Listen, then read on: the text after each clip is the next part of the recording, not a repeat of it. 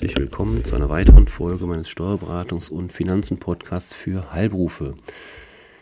Ja, traditionell zum Ausklang des Jahres gibt es auch in meiner Podcast-Reihe einige Steuertipps zum Jahreswechsel. Ich habe das in der Vergangenheit schon öfter angesprochen. Für mich ist das Thema Steuertipps nichts nur zwingend für den Jahreswechsel, also für das Jahresende, auch wenn das impulsartig bei vielen Unternehmern plötzlich auf die Tagesordnung ganz nach oben kommt. Ähm, für mich ist das ein Thema, was das ganze Jahr über relevant ist. Deswegen bieten wir auch, biete ich auch meinen Kunden unterjährige Gespräche an, damit man einfach im Austausch ist und dann immer ganz aktuell überlegen kann, was macht Sinn, was ist notwendig und wie wirkt sich das steuerlich aus, was kann man optimieren etc. Das heißt also nicht zwingend etwas fürs Jahresende, gleichwohl weiß ich natürlich, dass das, ähm, ja, wie gesagt, impulsartig genauso wie überraschend jedes Jahr zum 24.12. Weihnachten bzw. Heiligabend ist und am 31.12. Silvester ist. Das ist ja natürlich jedes Jahr aufs Neue überraschend. Ist es auch eben eine ein, ein Gesetz sozusagen, dass man sich spätestens zum Jahreswechsel mit Steuertipps beschäftigt. Wie gesagt, ähm, ich würde es früher machen, aber gleichwohl kommen jetzt in den nächsten Folgen, heute und in den nächsten Folgen, einige Steuertipps speziell zum Jahreswechsel, was man vielleicht noch nicht komplett überblickt, weiß und was man vielleicht einhalten sollte, wenn man es noch steuern kann. Ich fange mal ganz aktuell an mit einem Tipp. Also bei uns ist das so, das steht kurz bevor die klassische Weihnachtsfeier zum Jahreswechsel, beziehungsweise mal ist es vor Weihnachten, mal ist es auch erst nach Weihnachten. Also bei uns war es auch schon so, dass wir es terminlich vor Weihnachten ja einfach nicht geschafft haben. Und dann hat man sich halt im Januar getroffen. Dann heißt das vielleicht nicht mehr Weihnachtsfeier, sondern Jahresauftaktfeier oder wie auch immer. Ähm, aber gleichwohl Weihnachtsfeier. Da sind einige Dinge äh, wichtig. Ähm, die Sie berücksichtigen sollten und müssen, damit Sie nachher steuerlich kein böses Erwachen bekommen.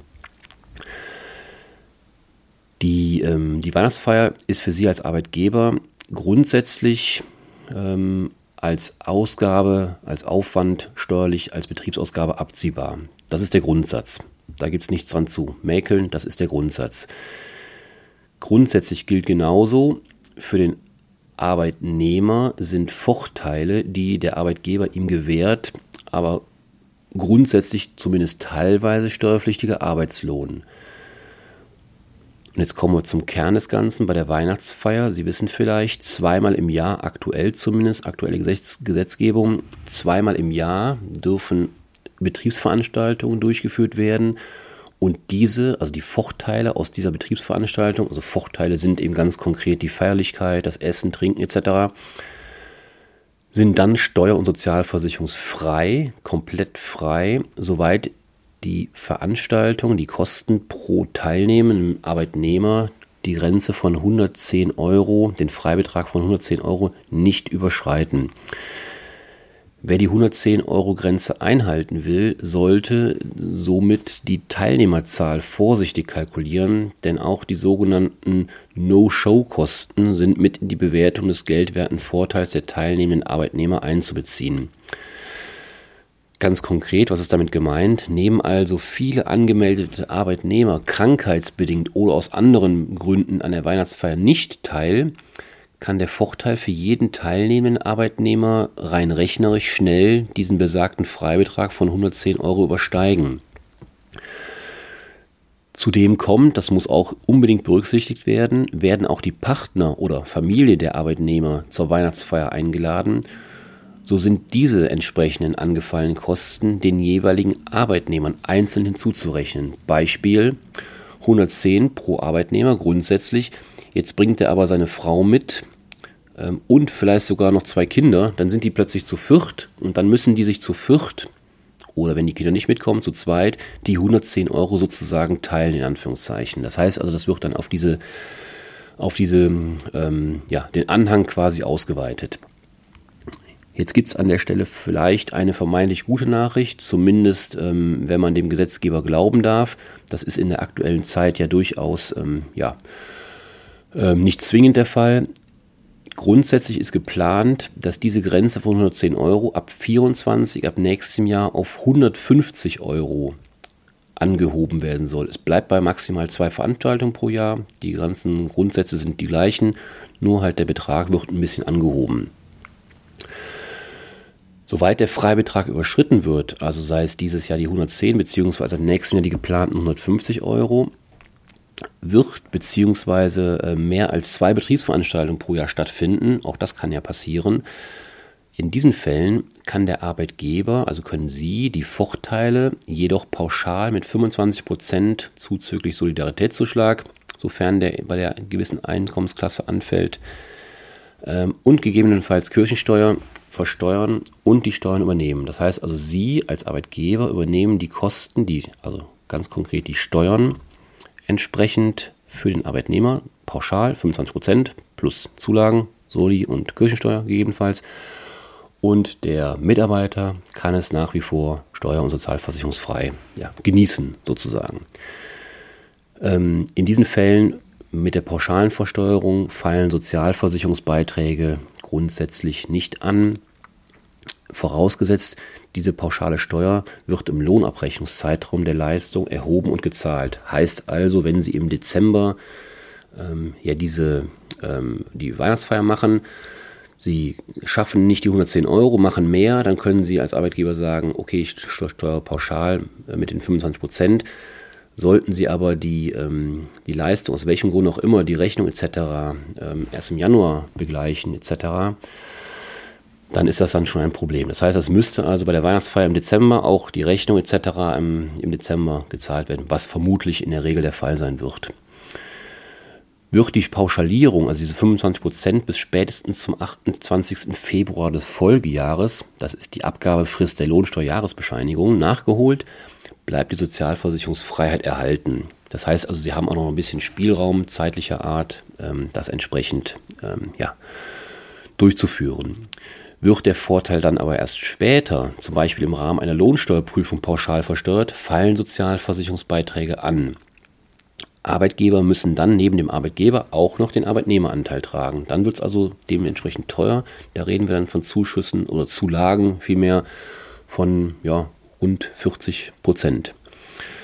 Daher Tipp an dieser Stelle, prüfen Sie bitte unbedingt, ob die geldwerten Vorteile aus der Weihnachtsfeier oder Schrägstrich Betriebsveranstaltung 110 Euro je Arbeitnehmer übersteigen. Falls ja, sollten Sie die pauschale Steuer von eben, die eben erwähnt wurde, mit 25 Prozent im Lohnabrechnungszeitraum der Weihnachtsfeier erklären und natürlich auch abführen, sprich Dezember 23 in dem Fall. Ja, es bleibt abzuwarten. Wie gesagt, eventuell wird die Grenze, oder nicht eventuell, eigentlich ist es konkret geplant, aber ich bin da jetzt mal eher etwas vorsichtig, ähm, was da noch kommt bei leeren Kassen, wie wir alle mitbekommen haben. Aber grundsätzlich soll die Grenze auf 150 Euro angehoben werden ab nächstem Jahr. Der zweite Tipp, das, das zweite Thema ist nochmal, das habe ich schon mehrfach erwähnt, aber es ist immer noch aktuell, die Inflationsausgleichsprämie. Mit dieser Inflationsausgleichsprämie haben Sie die Möglichkeit, Ihre Arbeitnehmer finanziell zu unterstützen. Diese ermöglicht es Ihnen, Ihren Mitarbeitern Barlohn steuer- und sozialversicherungsfrei auszuzahlen. Das ist in der Regel nicht der Fall, weil wenn Sie zum Beispiel ähm, Geldgeschenke machen, führen die grundsätzlich immer zu Lohn, der eben versteuert und verbeitragt werden muss. Das andere ist, ähm, wenn Sie zum Beispiel ein, ein Geschenk machen. Da gibt es ja Grenzen von bis zu 60 Euro bei einem persönlichen Ereignis. Da ist das entsprechend nicht der Fall. Also bei Sachgeschenken. Bei Barlohn in der Regel immer Ausnahme das hatten wir schon mal während Corona mit der Corona-Prämie erlebt. Jetzt ist es mit der äh, Kosten, ja, Kostenkrise, Energiekostenkrise etc. hat ja der Gesetzgeber diese Inflationsausgleichsprämie eingeführt und da können Sie auch Ihrem Mitarbeiter Bargeld, also Barlohn zuwenden bis zu 3000 Euro. Und das ist dann entsprechend steuer- und sozialversicherungsfrei. Und das Ganze können Sie noch immer noch machen bis Ende nächsten Jahres. Also von daher werde ich dieses Thema sicherlich nochmal auch im Jahr 2024 aufgreifen. Spätestens, wenn es dann nachher dann irgendwann ausläuft, Ende des Jahres, ähm, damit eben auch dann die letzten ähm, eventuell noch davon Anspruch nehmen. Das Gute an der Sache ist, es gibt natürlich mehrere Vorteile. Neben Mitarbeiterbindung etc. Ähm, gibt es natürlich auch die Möglichkeit, die Beträge in einem Einmalbetrag oder auch in mehreren Teilbeträgen auszuzahlen. Von daher sind sie da relativ, relativ flexibel und frei in der Gestaltung und ähm, ja, müssen allerdings, und das ist jetzt wieder ein Thema, das kurz vor Weihnachten natürlich ähm, auf die Tagesordnung kommt, auf die Fragenliste, sie dürfen kein Weihnachtsgeld ersetzen. Also das, um das nochmal klarzustellen, wenn der Mitarbeiter aufgrund seines Arbeitsvertrages oder einer anderen vertraglichen Gestaltung oder der betrieblichen Übung Anspruch auf Weihnachtsgeld hat, dann dürfen Sie nicht sagen, okay, dieses Jahr gibt es kein Weihnachtsgeld, dafür gibt es die Inflationsausgleichsprämie. Das funktioniert nicht.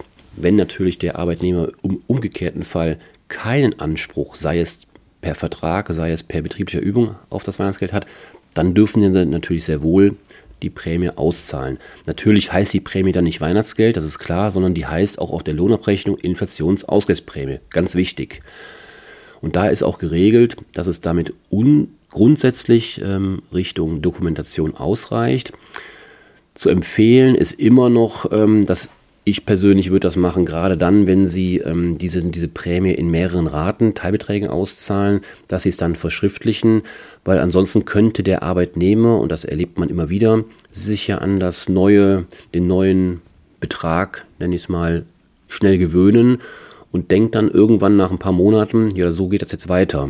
Und dann haben Sie Diskussion mit dem Mitarbeiter, äh, wenn Sie es nicht verschriftlicht haben. Wenn Sie verschriftlicht haben, lieber Mitarbeiter, du bekommst jetzt die nächsten sechs Monate oder wie auch immer äh, 300 Euro zum Beispiel, dann haben sie von vornherein klargestellt, okay, nach sechs Monaten endet das Ganze auch wieder. Das führt also im Zweifelsfall, wenn man es eben nicht schriftlich macht und gegebenenfalls über mehrere Raten, Zahl, Teilbeträge, dann zu unliebsamen Diskussionen. Also Tipp an der Stelle, gegebenenfalls schriftlich niederlegen, niederschreiben. Letzter oder dritter Tipp für heute ist das Thema, und wieder Weihnachten, wie soll das anders sein, die Weihnachtsüberraschung, also sprich Geschenk. Ähm, auch das ist natürlich möglich und es kann auch steuerlich günstig sein. Denn Weihnachtsgeschenke gibt es natürlich nicht nur im Privaten, auch viele Unternehmer, einige meiner Zuhörer mit Sicherheit eingeschlossen, möchten sich mit einer Weihnachtsüberraschung bei ihren Mitarbeitern für das vergangene Jahr und die gute Arbeit bedanken. Eine Weihnachtsgratifikation im klassischen Sinne oder beziehungsweise auch ein 13. Gehalt, mal wird das so, mal so genannt, ist allerdings, das hatte ich ja eben schon mal angesprochen, Stichwort Barlohn, grundsätzlich lohnsteuerpflichtig, sozialversicherungspflichtig. Vom Brutto, vom Brutto bleibt dann meistens, hängt von den Gegebenheiten des Einzelfalls ab, nur die Hälfte übrig. Und der Arbeitgeber muss zusätzlich noch den Arbeitgeberanteil zur Sozialversicherung obendrauf legen. Allerdings, gute Nachricht, so teuer muss es nicht werden. Es gibt verschiedene Möglichkeiten für Sie als Arbeitgeber und Unternehmer eine steuerbegünstigte Weihnachtsüberraschung ähm, ja, Ihren Mitarbeitern ähm, zu überlassen, zu schenken.